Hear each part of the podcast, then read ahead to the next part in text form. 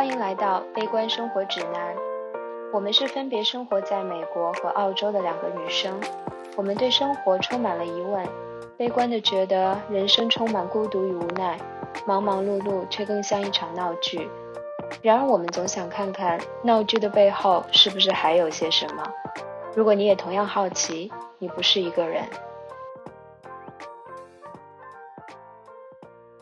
辞之后，到底可不可以活出一个跟社畜不一样的生活方式？就我会觉得，没有人真的喜欢职场。就职场，它就是一个很反人性、让人很不舒服的一个东西，一种资本对人的压制。我我觉得裸辞对很多人来讲感觉比较恐怖的原因，是因为你在社畜的时候，你在做社畜的时候，好像虽然这条路走得很辛苦，好像也很乏味，但是你起码在一条路上，你没有好像完全脱轨。但是你裸辞了，好像你就到了一片荒原，好像周围全都是路，其实好像都完全没有路。裸辞的人可能。他裸辞的目的是说，我在职场中找不到我真正的人生意义，我要辞掉这份工作，我去做别的，去寻找意义。这个意义到底是什么呢？既然我们在职场中找不到的话，抛开工作去寻找，在没有工作的这种人生中去寻找，我们到底在寻找什么？我在想，如果我真的又回去工作了，我会不会炸着我自己？然后我这种希望逃离社畜生活的这种这种美好的幻想，究竟哪一天可以结束？如果我这一次再回去了，那如果我不回去的话，我又怎么来支持我自己的生活？我怎么过下去？大家好，我是维，欢迎大家收听我们的播客。我现在人在澳大利亚的悉尼。我刚刚呢从澳洲的一家律师事务所辞职裸辞，我现在的状态是无业游民。大家好，我叫 Michelle，现在在美国纽约一家律所工作，目前的状况就是疯狂加班，整个人累到人不人鬼不鬼。我们今天是想聊一下裸辞的话题。我个人有过两次裸辞的经历，然后 Michelle 一直在做社畜，所以我们就想聊一下裸辞之后到底可不可以活出一个跟社畜不一样的生活方式。其实这个话题我还蛮感兴趣的，因为毕竟我是没有裸辞过，而且。可预见的将来，我不太会觉得自己会裸辞。米是要一直在做社畜，然后我是做过社畜，然后中间裸辞了两次。哎，你之前也是在做律师呀？你在北京裸辞了以后，去澳大利亚也是同样做律师的职业，然后你又裸辞了。我就在想说，你是因为单纯因为做律师这个行业让你裸辞，还是说，假如你做了其其他的行业，可能情况不一样，你就不会选择裸辞？我以前会想，是不是因为我我是做律师这个行业的，然后我也一直跟你讲，我觉得我不是特别喜欢，我也觉得自己不是很适合从事法律行业。我以前会觉得，如果换一个，我个人觉得我可能会比较喜欢的行业，偏创造类的，比如说媒体啊，比如说广告，我可能会过得比较开心。但是我这几年我的想法有一个变化，我在想，可能就是我。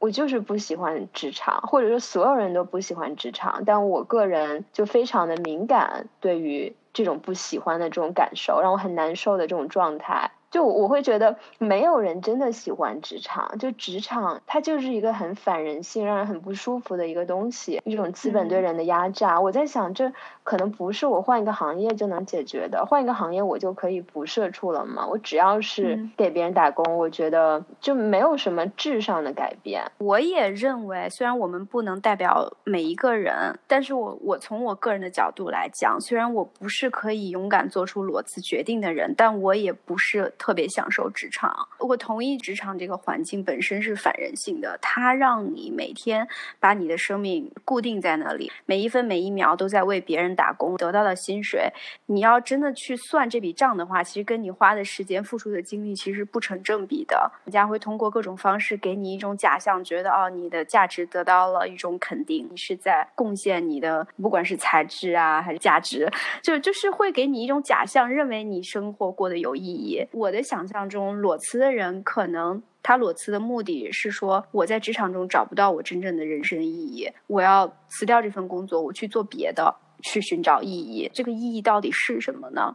既然我们在职场中找不到的话，抛开工作去寻找，在没有工作的这种人生中去寻找，我们到底在寻找什么？为什么职场这么让我们痛苦？我们两个都在律师行业，我们俩天天都在抱怨这份工作。你也天天给我看你的同事谁谁谁说好想辞职，然后谁谁已经辞职了。特别是律师行业特殊性，我觉得是确实有的，因为它是一个完全基于你的 billable hour，就是工作时间来评估你的这种表现的做，然后他又是乙方，他又是不停的加班。特别是我们在律师行业的人，这种做社畜的感觉是特别强烈的。可以聊一下什么是做社畜的感觉？做社畜哪种特质让你觉得想要裸辞？给了你这种裸辞的想法？虽然我现在没有裸辞，但是呢，在工作当中的很多个 moment，我都特别想一下子辞职。这些时间的节点基本上都是属于那种，我认为我在这个工作当中，我得不到肯定，获得不了别人的肯定，或者是我觉得很难，要去不断的去争取别人的肯定。这个会让我整个人变得特别的，就是身心都变得特别不健康。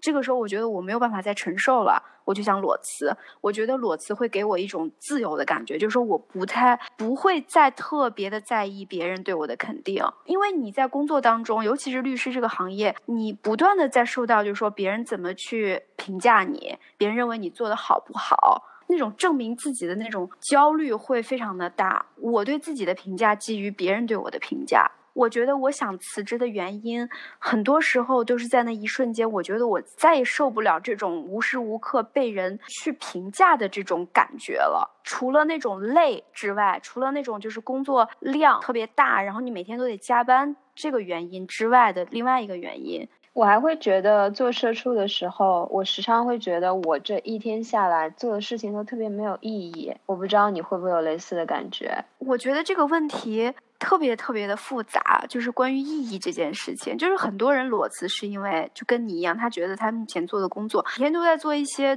特别无聊的事情，特别机械。这个工作他感觉任何人都可以做，没有办法让他觉得他这个人有什么特别之处。其实我现在也有同样的问题，我做的很多工作比我职位低的人拿的薪水少的人同样也可以做。那就是这种这种生产的分工上面，我们只是一个特别细、特别小的一环。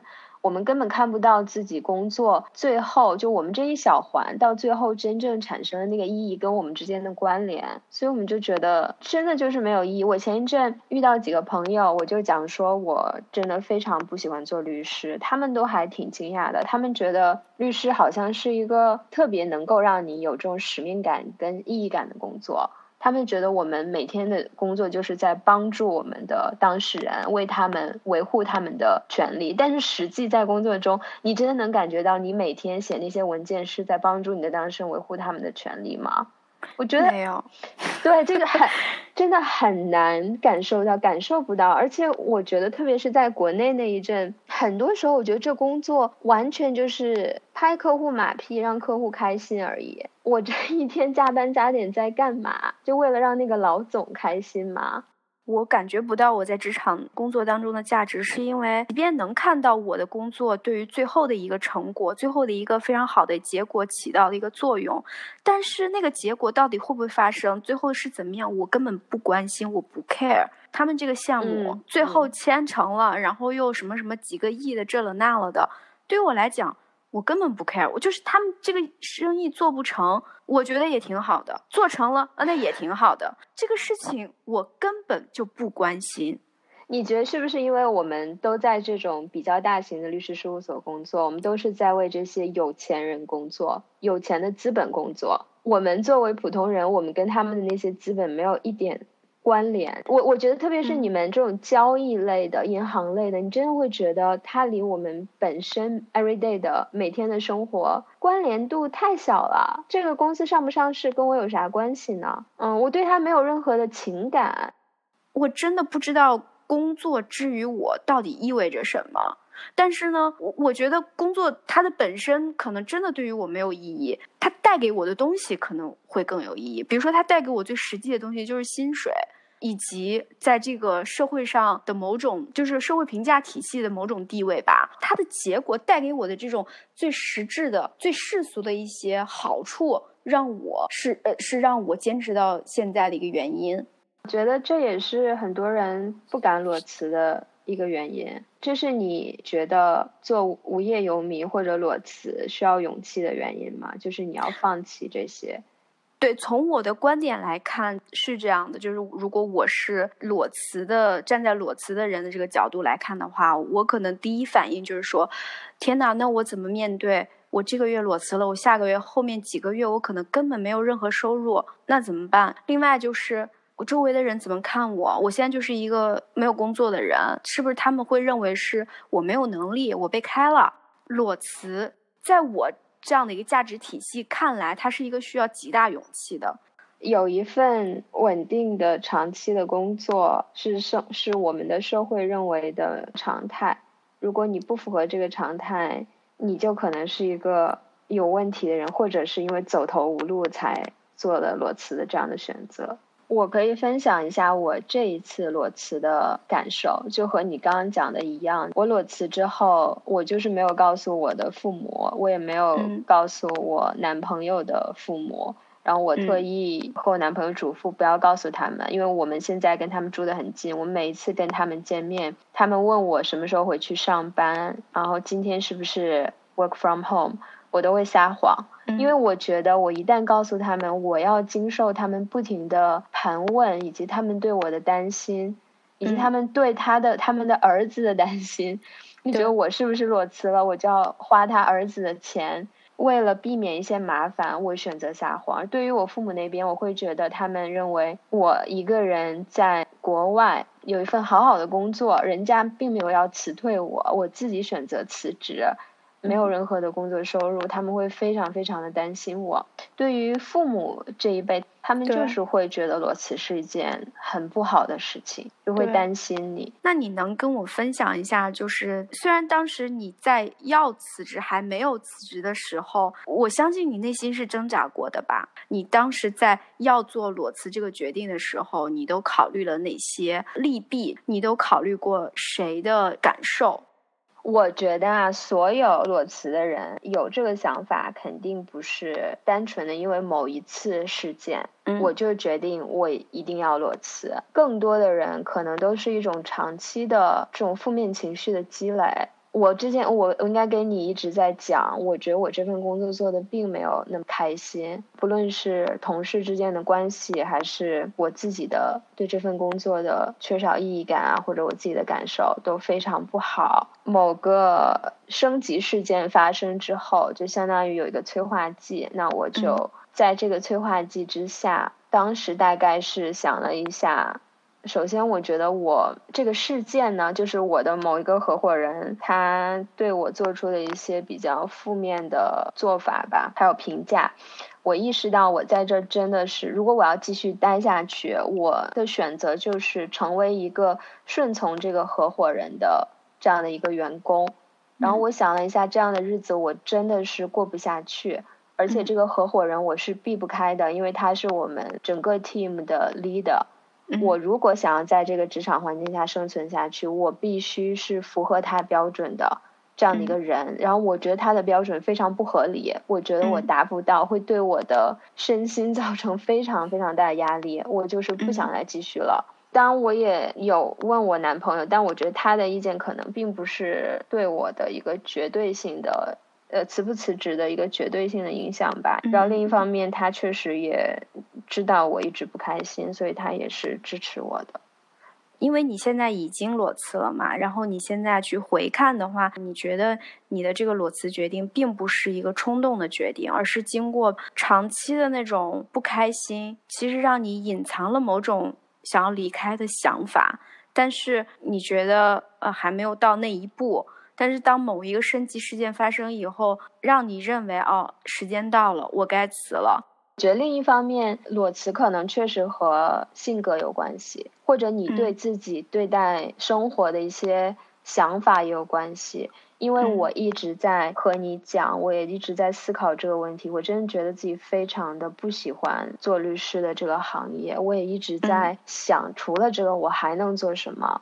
我每天脑子都在想，我怎么才能跳脱出做律师的这个这个圈子？所以，当有一个机会出现了，告诉我，就是或者说我有一个很好的理由选择离开这个法律这个行业，我我会有一种美好的幻想，觉得我如果做了裸辞这个决定，是不是就意味着一个新的开始？那他会把我推向一条其他的路？嗯，我会有这种美好的幻想。当然。就是纯粹是在做决定的时候的一种幻想，它到底能不能实现？我觉得我们之后可以再讨论。裸辞在外界看来，大家第一反应是，是你是冲动。他会认为你你你肯定是冲动，头脑一发胀，然后就做出一个裸辞的决定。就我的观察，包括我听你自己的讲的你自己的一些感受，反而是让我明白说，一个人裸辞，他肯定是经过了，呃，也不是说肯定吧，很多人是经过了。很长时间的一个对自己的一个反思，包括对这份工作、对自己的性格、对自己的价值追求，嗯，对自己想做事情的一个一个一个思考，才做出的一个裸辞的决定。他认为他要追求一个东西，这个东西在这份工作当中找不到，他已经没有没有办法，就是理智告诉他没有办法再去混下去了，他才会去做出一个裸辞的决定，而不是说像我们父母想的那种，你就是一下子冲昏了头脑。做出了一个特别不理智的决定。我觉得起码有一部分人是这样的，我们肯定不能说每个人都是这样的。但是我之前跟你聊天的时候，我裸辞之后，我记得有一次跟你聊天，那时候包括你现在加班特别特别的辛苦。然后我那一次跟你聊完之后，我就忽然意识到，其实我可以选择裸辞，也说明我有某种 privilege，我才可以裸辞。我现在没有房贷。我也没有结婚，没有小孩，我的爸妈不需要我我的收入来支持他们，来赡养他们。我在这边，我也没有一个签证是跟我的工作是绑定的，我必须有一份工作，我才可以留在澳洲，都没有，所以我才能裸辞。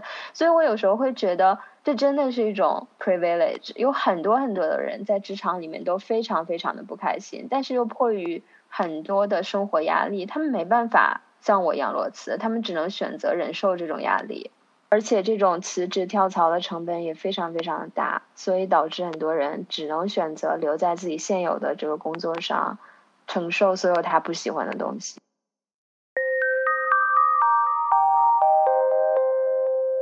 你现在裸辞以后有大把的这个空闲时间，你你觉得你在这个空闲时间整个的心理状态，你觉得是大部分是好的吗？是积极的吗？还是说比较焦虑？就是 surprise，裸辞之后我并没有感觉我有大把的时间，是？你不觉得很 surprise 吗？就是我经常觉得我起了床，吃完饭，做点什么乱七八糟的事情，就已经到了下午四五点了。然后你又开始做晚饭了，觉得一个是我个人的时间管理能力比较差，然后另外就是你做惯了社畜，习惯了有人安排好你全部的时间，然后你忽然有所有的时间给你自己安排，你就会意识不到那个时间流逝的有多快。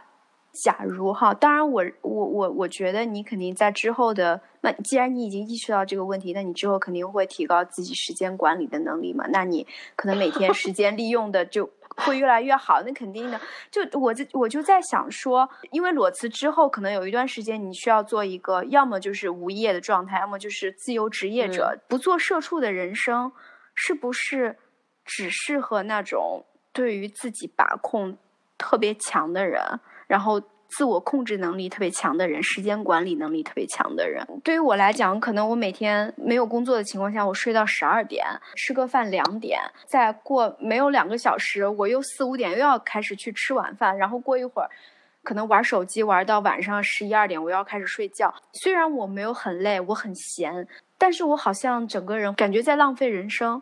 这种浪费人生的这种感觉会让我心情非常不好，有可能会抑郁。即便你有大把的时间，你也得去，就是说我早上可能八点起，然后我去运动，然后我要去。呃，写日记，然后我要去，比如说画画呀什么，就用这种外表看起来特别有意义的、特别呃美好的东西去填满我的空闲时间，这样才会让我觉得哦，我的这种时间没有去白白去浪费掉。你要达到那种状态，你你需要非常严格的去要求自己，比如说我就要早起，我不能把整个美好的清晨都睡过去。我不知道，我那那你说画画和运动它就有意义吗？和你玩手机睡觉相比，它就更有意义吗？就这个比较是怎么，这个结论怎么得出来的呢？对，这这其实是我们需要面对的一个问题，就是你能承受这样的一个状态吗？就是我虽然很舒服，我就愿意这样，我就愿意葛优躺在沙发上一整天，我啥也不干，我就看剧。也是过一天。假如说我的经济状况都允许我这样做，我也在思考这个问题。就是那我的人生就有意义？我我认为我过得就不后悔了吗？我不知道。我但是但是我可以肯定的是，如果你真的每天就是那样葛优躺这样过，你真的会觉得非常的焦虑和空虚。对，那种焦虑和空虚，我就在想到底是什么造成的？因为因为我每天可能。我看到很多微信上有很多文章，然后有很多什么自由职业者，他可能包括像什么蒋方舟，他有一段时间他去日本，可能待了一年，这一年他就放空自己，每天可能起来就去可能写文章，然后去听音乐，去画画，去做瑜伽，去冥想，会觉得。哇，他会给自己的生活虽然没有去工作去，但是他赋予了生活很多的这种这种看似特别美好的东西，你才显得你的生活有意义、有价值。那如果我不做这些呢？我就玩手机呢？我就真的没有意义了吗？那就玩手机花掉的时间和我弹个琴花掉的时间就真的不一样吗？我我的我弹个琴，我人生就升华了吗？我觉得就是人是没法忍受自己什么事情。都不做的，没有任何目的，单纯的每天只做让自己生存跟一些不需要动脑、不需要创作和产出的这种活动的。从产出的这个角度讲是这样，但你说我每天看手机，我每天在接受各种资讯啊，对不对？我每天都在接触，那视频里面有很多特别有用的信息啊。但是这取决于你将来有一日会不会输出，我觉得就是还是要输出。你一直你如果一直输入的话，那个东西一直在你体内，然后你什么在你脑脑子中，然后成为你的一部分。但是你什么都不做，那它的意义在哪儿呢？就它在你的脑子里就够了嘛？它不需要去影响任何事，去影响任何人嘛？呃，比如说画画，或者是弹琴，和你看手机，它的质的区别在于，看手机是单纯的一个接收。然后我画画，可能我就是在输出，因为我有，比如说我有的，我有我的想象力在里面，我有我的创作力在里面。我觉得一部分是，就是你创作出了一个东西，你用你自己作为你自己作为一个人的这种能动性，你创作出了一个东西，跟你坐在那儿刷手机一直看别人创造的东西，那种感受是完全不一样的，可能对你给你带来的价值感也是不一样的。裸辞之后这段时间，你觉得你是在？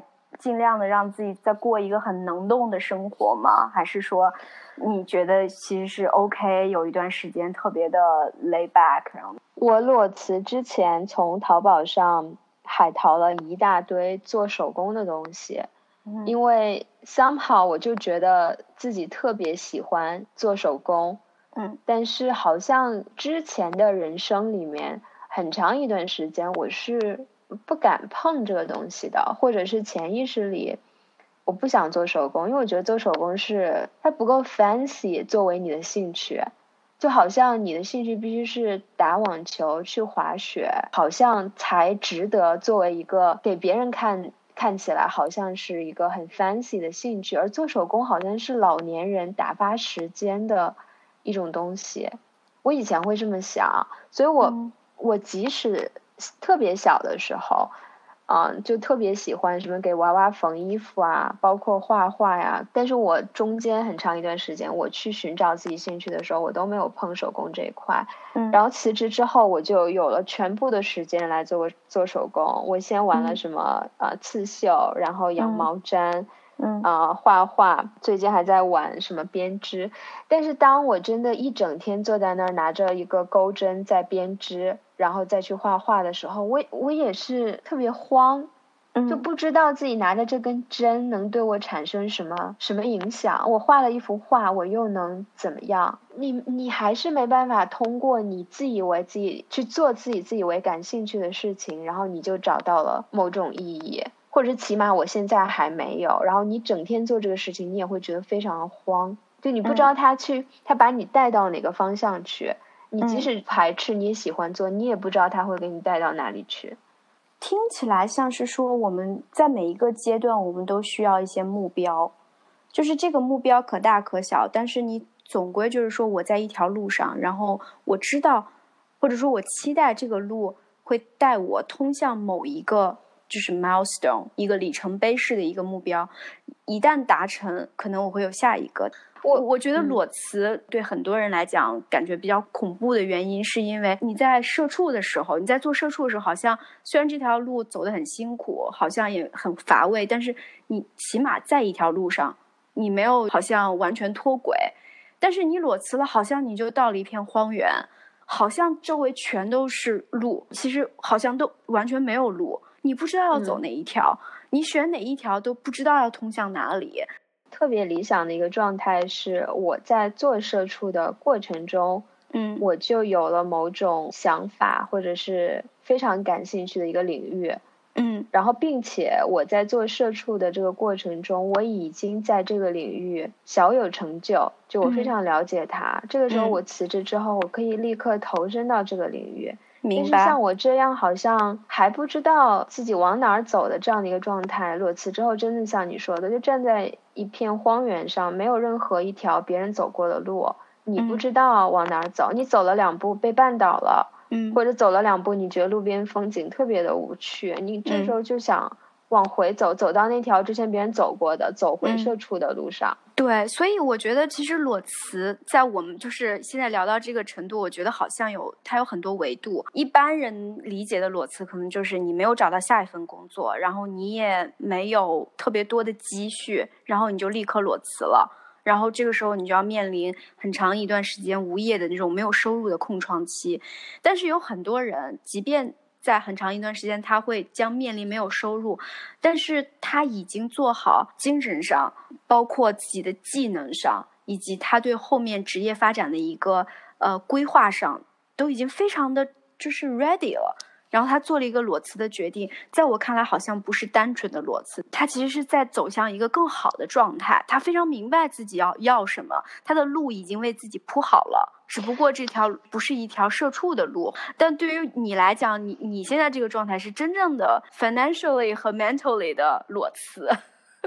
我想分享，就是我在做社畜的时候，其实我第一次裸辞，就是我在我从中国的律师事务所辞职，然后之后 gap year 来到了澳洲。我从第一次裸辞之后，我其实就已经意识到了这个问题。就是裸辞之前，你没有想好自己裸辞之后要做什么，是非常非常痛苦的。嗯，然后你又在金钱上、收入上有非常大的困难，嗯，所以你你这时候的状态是非常差的。你想要去利用裸辞之后的时间去尝试更多的领域，你甚至都没有那样的资本给你。比如说，你想要学习某种技能，是很多情况下还是需要钱的。你每天吃呃吃饭跟房租也都是需要钱的。当你没有那样的支撑的时候，你根本没法去探索其他的领域。在我第一次裸辞之后，又回归到澳洲的律师事务所做这种啊朝九晚五的这样的一个社畜的时候，我就有意识的让自己在业余时间去尝试做一些探索。然后我做过 YouTube，我也尝试写过文章。嗯，然后我也在想要学画画，就很多乱七八糟的事情。但是我都没有坚持下去。当然，一个可能是跟我自己的这种毅力有关系，然后另一个我会觉得做社畜，不管你加不加班，真的你一天大多数的时间全部都在上班的这件事情，而你下班之后，你的整个精力是，真的就是你整个人是被掏空的。就即使只上七点五个小时，正点上班，正点下班，嗯，你真的也是掏空，你你很难再有精力去探索、去发展你的兴趣。然后下班回来，你要处理各种生活上的琐事，你要吃饭，你要做饭，你要处理很多金钱，你要处理跟伴侣的关系，你要做家务，种种种种。我我我真的是做了尝试，但是我后来发现我坚持不下去。时间我不跟你讲，我想翻译那本书嘛，嗯，然后那段时间其实十二月初的时候我没有那么的忙，我发现就是因为你的时间比较充足，你会有特别多的动力去想做这件事情。但我现在呢，因为特别忙、特别累，即便我停下来了，我剩下的那么两个小时。我真的是一点事情都不想做，我连想都不想，我就想躺在那儿什么也不干。即便我可以去坐在那儿翻译那么两三段，我都不想去做，就是那种完全没有任何精力。你的所有的兴趣，你的这种想法都已经被榨干了，你的脑子里面的东西都已经被榨干了。别说你身体上的这种劳累，就整个人是从里到外的这种劳累，它它它会让你就是没有任何精力想任何事情。就我非常理解那种状态。我第一次裸辞之后，我就有了大把大把的时间。我当时是第一次开始听播客，就听了各种各样的播客，然后自己一直在思考自己以后要怎么办。我不要活成我过去的样子，那么我要活成什么样子？所有的这种思考，各种各样的路径都在我脑子里不停的转。但是你只是坐在那儿想，其实是你是想不出来东西的，还会搞得你自己。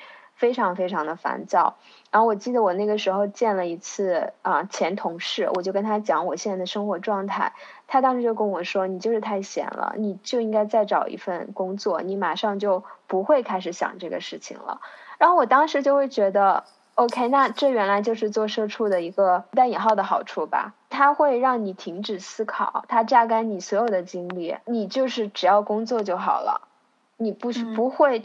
给你产生那么多思考的烦恼，你不需要思考，你就做一个工作机器。你下了班，你就满足你作为一个人只要生存下去的各种需求。但我又在想，我们真的，我们真的希望过那样的生活吗？这是一个问题。但我就在想，你思考的意义是什么？你思考，你你在想什么？你想要解决什么问题？你的目的是说，我希望我的这些问题永远都存在吗？我希望我。永远都在思考这个问题吗？还是说我思考是因为我想有朝一日我不再需要去思考这些问题？一个是就是具体的问题是思考自己不做社畜了还能做什么？我除了作为一个社畜以外，我做其他的事情能不能给我带来更快乐的这样的一种生活方式？然后另外就是，我至今思考下来，我其实是受益匪浅的。就像我们两个经常讨论的，我我明白了很多的道理。就比如说人生中的这些问题，真的是永远会一直存在的。我们必须接受它，我们才能过得，才能跟与它共存吧。你才不会那么烦恼，然后那么努力的去解决它。但实际上，你解决了一个问题，另外十个新的问题会。蹦出来，就这种比较宏观的生活哲学，真的就是在思考或者阅读，在呃各种各样的吸收他人的这种知识构建下来的。我觉得如果不思考的话，我可能还是困在很多具体的烦恼里面。这个听起来就是在很多人看来，可能达到的目的是一样的。你在工作当中，当你的二十四小时、七天都被占满的时候，你可能没有去关注。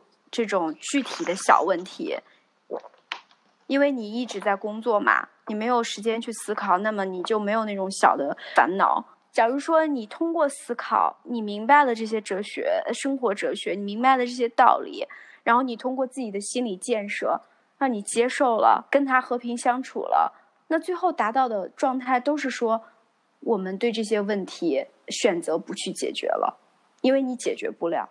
你作为社畜的时候，我我想说的是，最终我们到达的那个点都是一样的，这些问题没有办法解决，你裸辞也没有办法解决。裸辞之后，给你一年时间，你躺在那儿好好想、读书、思考，它都解决不了这个问题。这个这个生活的问题是层出不穷，而且它就像一辆永远永远没有刹车的火车一样，会一直往前走。我觉得事实是一样的，就事实上这些问题就是解决不了这些人身上的问题。人生你就是要不停的面临各种各样的问题，这是事实。但是逃避，不停的通过工作也好，通过达成某种世俗给你设定的这种目标，这样的一种生活方式，去不停的闯关升级，不停的逃避问题，和你真的去看透了跟问题。和平的共处，我觉得你你生活状态跟你整个人的状态应该还是一个不一样的，并不是说，嗯，只要问题还在那，我们没解决它，那这两种生活方式就是一模一样的。对，其实这是我之前跟你讨论别的问题的时候想引申出来的一个很更加宏观的一个问题：经过思考的人生才是值得过的一个人生吗？我觉得是的。那你说思考到底给这个人生赋予了什么意义？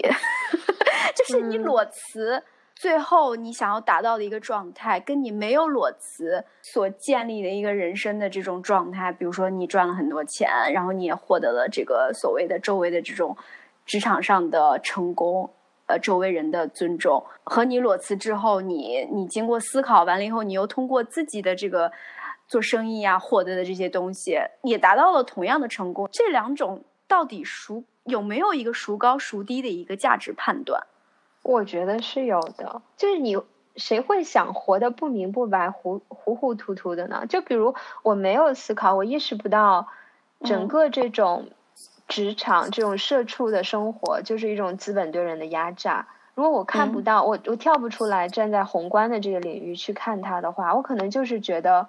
是我的团队不够好，那我换一个团队，然后我还是不开心，那我再换一个，我这一辈子可能就是不停的换，或者是我有有朝一日换了五个，我觉得还是不开心，我忽然可能觉得哦，那是不是我自己的问题？我自己这个人不够好，我不够努力，所以我才我或者我太悲观，我太 cynical，所以我才觉得不开心。觉得如果你没有思考，看不到一些社会很宏观的这种。运转的层面，这种制度性的东西，你就会一直困在很具体的、非常具体的烦恼里啊。嗯，这个东西不行，我就换下一个东西；下一个东西不行，我就换再换下一个东西，并且中间伴随着好多好多的自我怀疑。嗯，我觉得这两种生活比较起来，一种是非常糊涂的生活，一种是活得更明白的生活。当然，我们要活得更明白，为什么我们要活得稀里糊涂的呢？你你觉得呢？你觉得这两种有所谓的价值判断上的高低吗？我觉得就是经过思考的人生，就是它更像一个人的一生，而不是一个动物的一生。就是你生而为人，比其他动物高级，高级就在于说你会思考，你会想，说问一个为什么？为什么是这样？我为什么要这样？这可能是作为一个人的一个意义所在吧。我当时裸辞的时候，我的计划是，我可能想开展一系列的这种自由职业的工作。比如我可以做翻译，我可以帮别人申请商标。嗯，且我当时在想，澳洲是一个小时工、临时工非常非常普遍的这样的一个社会，你想要找一份小时工是并不难的。嗯，但是想的很美好，我辞职了，自由职业听起来好像挺美好的，你想做就做，想不做就不做，你一天不需要去公司，不需要工作那么长时间。但你真的试下来，你发现是。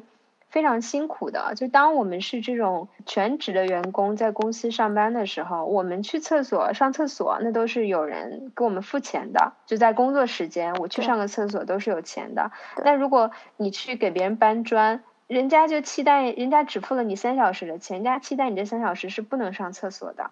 或者是我们很多的这种社畜的福利，比如说病假呀，各种各样的假期呀，带薪的年假呀，保险，这都是。对保险，这都是你，啊，如果做自由职业你没有的东西。自由职业赚钱，我真觉得并不容易，而且真的是挺辛苦的，真的挺不容易的。你像韩哥，我老公，他就是其实一直处于那种半自由职业吧，真的很难。而且他周围的人，因为他是学艺术出身的嘛，他周围有很多有做纯艺术的，还有一部分人就是属于那种没事了什么接接活儿呀之类的，都是很辛苦的。整个生活都是不稳定的。我也有遇到过那种一直做这种比较自由的小时工职业的人，就是在澳洲，嗯，做的非常好。我觉得他赚的真的不比我少，特别是澳洲这种国家，因为你其实你每个小时，你不管是做小时工还是做全职的员工，你的小时的工资薪资是一基本上是差不多的。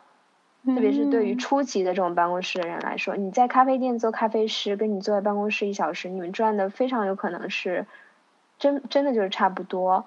可能是因为我们这种一直被每个月的这种工资所投喂的社畜，所能可能真的要转到这种自由职业，你是需要一个转换期的，不管是心态上还是你对自己的这种收入的预期也好，你都需要做一个调整。嗯，可能并不是一个不能接受的生活方式。对，但但我觉得这个确实需要整个社会体系可能发展到某个程度。就比如说你提到的澳洲，可能小时工啊什么这种现象比较普遍，而且发达国家它的收入分配会稍微均衡一点。就比如说你坐办公室，你并没有比别人高人一等，然后你可能跟外面的就是什么 plumber 这种水管工，可能平均到一小时你赚的也没有差那么多，所以。可能裸辞听起来没有那么可怕，但是就我们就包括你自己，可能也也有感受吧。在国内的那种环境，对于没有一份稳定的工作，可能真的就会很难。很多人都觉得是我们年轻这一辈承受不了压力嘛，做事儿不努力，想的又太多，所以才会裸辞。我其实你这段话让我想起我的一个经历，就是我认识的一个小我们很多，大概九六年的一个小孩儿，他有一次跟我讲了一段话，他说：“敏姐，我觉得我们九五后这一代人比你们都强。”他说：“我觉得我们比你们强是在于我们特别敢于表达自己，而且我们敢于去选择自己想要的那种生活，或者是其他任何东西。我们不太会在意说。”别人怎么看我，或者这个社会期待我们是一个什么样的行为模式？就我们特别自我，就在别人看来，这个这帮小孩特别的不听话、不懂事儿。但是我们这样，我我为我们这种不听话、不懂事儿感到自豪。他特别的自豪，他说我们比你们强。这个强不是那种好像你特别优秀的那种，而是一种 strong，就是我的内心很 strong，我可以面对。外界对于我的这种 judgment，对我觉得他说的挺好的，就是从老一辈的那种眼光来看，你职场职场上就是有很多让你不顺心的事情，嗯，工作上就是有很多困难，嗯，那你就是要承受，你只有承受了这一切苦，才能证明你是一个优秀的人，对，你才能成为人上人，是他们的观点。但是可能对于很多年轻人来讲，我不想。承受那么多压力，然后过着非常每天非常不开心的生活。我有我，我对我的人生有着不同的想法。这不是说我承受不了那些压力，是我不想承受。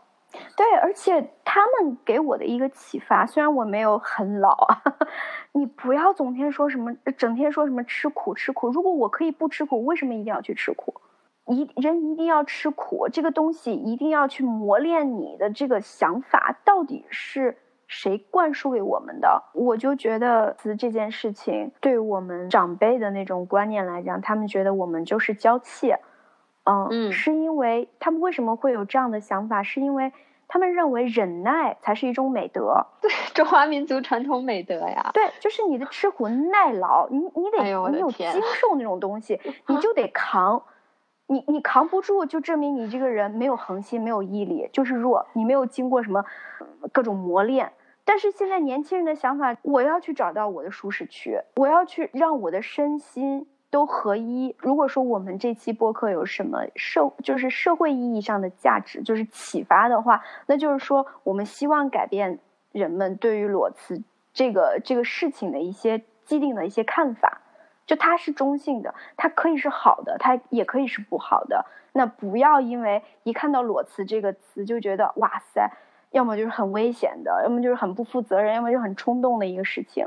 而且每个人裸辞的原因也不一样。然后从另一个角度讲，裸辞也并不是绝对的意味着美好生活的开始，它只是。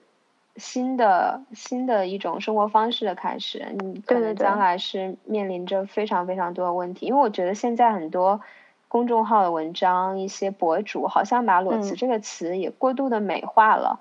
你就每，只要裸辞了，你就是一个这种不遵循世俗的规则去寻找自己梦想的人。我觉得大多数人并不知道自己的梦想是什么。裸辞之后，你可能大多数的精力都花在去寻找。